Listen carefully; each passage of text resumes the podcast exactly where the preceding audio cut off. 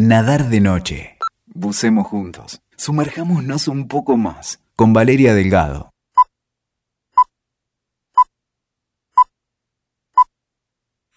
Hace unos días se subió a la plataforma Netflix el documental Mystify, dedicado a la figura de Michael Hutchins, el cantante de In Excess. Mystify, de hecho, es una de las canciones más conocidas de la banda australiana.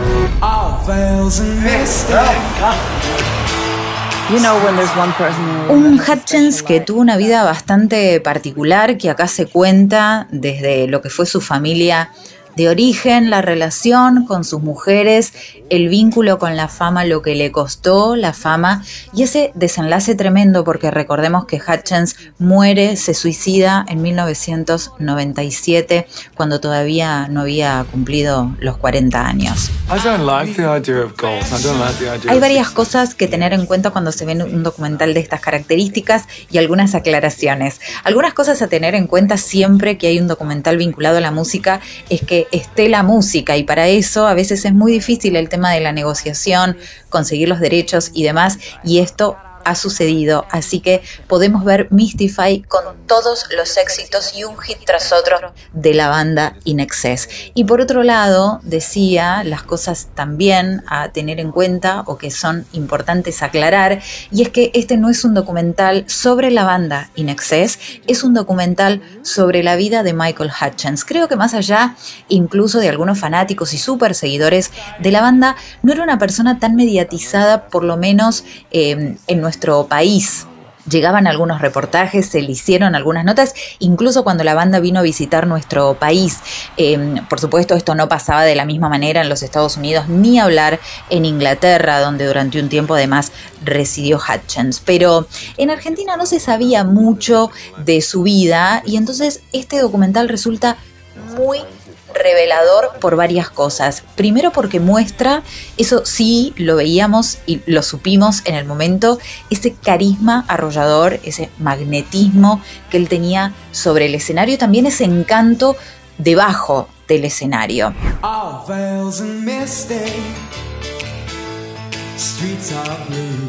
Una persona sensible con una historia de vida difícil, eh, sensible mm, eh, hasta una persona que se la veía sobre el escenario eh, súper sexy, seductora, y de repente era una persona solitaria, había pasado una adolescencia refugiada en los libros, diría yo que casi como un intelectual, alguien que encontraba en la literatura, en los libros, en los poetas, su refugio y su entorno propicio como para pensar, reflexionar, una persona profunda.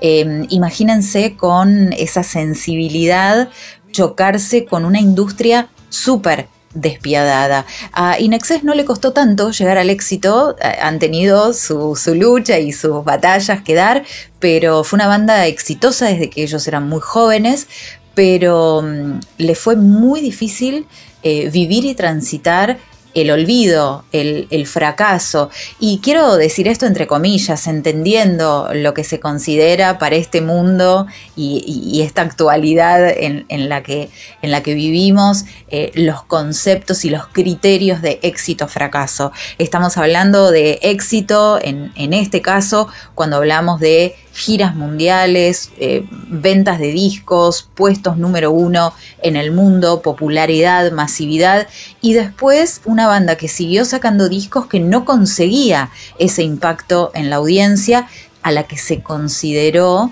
que había fracasado en esa otra etapa de su vida, algo que golpeó mucho a Hutchins, además de esa infancia con unos padres ausentes, em, cómo condicionan. Eh, cuando uno ve el documental se da cuenta de cómo nos condicionan eh, esas, eh, esos lazos familiares para siempre.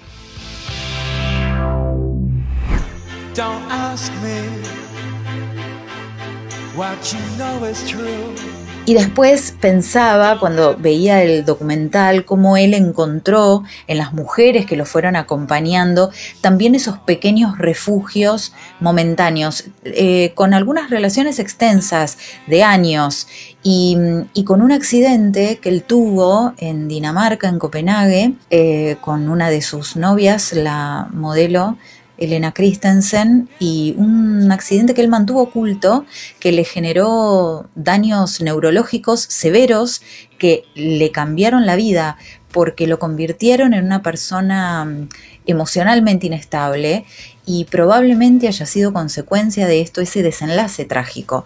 Algo que por eso decía, nosotros por ahí teníamos eh, datos muy a la distancia de qué era lo que pasaba con él, eh, cómo vivía el tema de la fama, eh, ese, ese decaimiento de la fama, y después este episodio. Después también este vínculo con estas mujeres y sobre todo su última pareja, que fue una relación también conflictiva, tóxica, con un desenlace trágico para él, para ella, y bueno, y un estigma de familia durísimo de llevar adelante.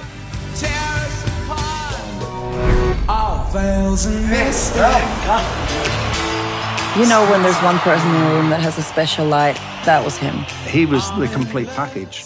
Todo esto y toda esta historia se ve musicalizada con las canciones de la época, con imágenes de archivo inéditos, con las voces de estas mujeres protagonistas, incluso la de Kylie Minogue, que fue como, bueno, su gran compañera de los 80, era otra estrella australiana con proyección mundial y aparece en el documental dando testimonio, la familia aportando material de archivo, mucho video casero, evidentemente a Hutchins le gustaba mucho filmar y que lo filmen, entonces tiene como registro de, de mucho episodios de su vida, de la más cotidiana. Así que mm, me resulta un, hallazgo porque muchas veces este tipo de, de documentales son muy promocionados y después no resultan tan interesantes. A mí me resultó tan magnético y tan atractivo como el protagonista como el cantante al que retratan. Eh, si lo quieren buscar, lo buscan como Mystify, el documental sobre Michael Hutchins en Netflix.